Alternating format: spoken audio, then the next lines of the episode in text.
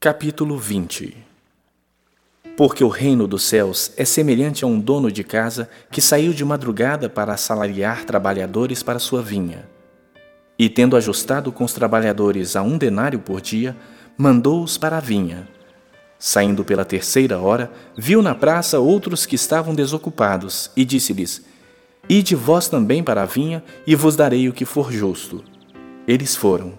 Tendo saído outra vez, perto da hora sexta e da nona, procedeu da mesma forma, e saindo por volta da hora undécima, encontrou outros que estavam desocupados e perguntou-lhes: Por que estivestes aqui desocupados o dia todo? Responderam-lhe: Porque ninguém nos contratou. Então lhes disse ele: Ide também vós para a vinha.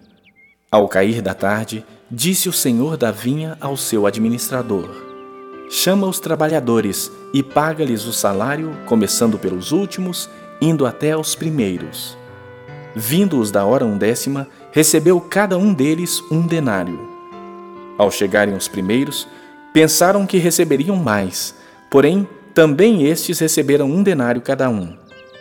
Mas, tendo recebido, murmuravam contra o dono da casa, dizendo: Estes últimos trabalharam apenas uma hora Contudo, os igualaste a nós, que suportamos a fadiga e o calor do dia. Mas o proprietário, respondendo, disse a um deles: Amigo, não te faço injustiça. Não combinaste comigo um denário? Toma o que é teu e vai-te, pois quero dar a este último tanto quanto a ti. Porventura não me é lícito fazer o que quero do que é meu? Ou são maus os teus olhos porque eu sou bom? Assim, os últimos serão primeiros, e os primeiros serão últimos, porque muitos são chamados, mas poucos escolhidos. Estando Jesus para subir a Jerusalém, chamou à parte os doze e em caminho lhes disse: Eis que subimos para Jerusalém, e o filho do homem será entregue aos principais sacerdotes e aos escribas. Eles o condenarão à morte, e o entregarão aos gentios para ser escarnecido, açoitado e crucificado, mas ao terceiro dia ressurgirá. Então se chegou a ele a mulher de Zebedeu com seus filhos e, adorando-o, pediu-lhe um favor.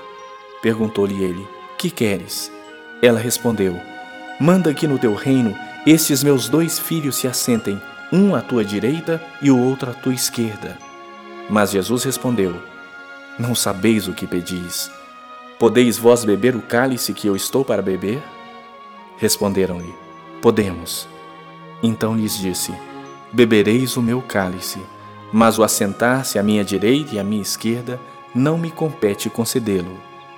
É, porém, para aqueles a quem está preparado por meu Pai. Ora, ouvindo isto, os dez indignaram-se contra os dois irmãos.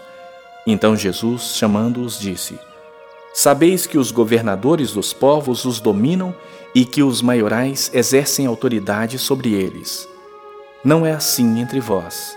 Pelo contrário, quem quiser tornar-se grande entre vós, será este o que vos sirva.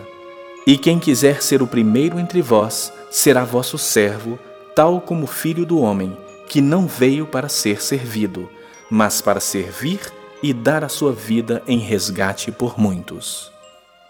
Saindo eles de Jericó, uma grande multidão o acompanhava.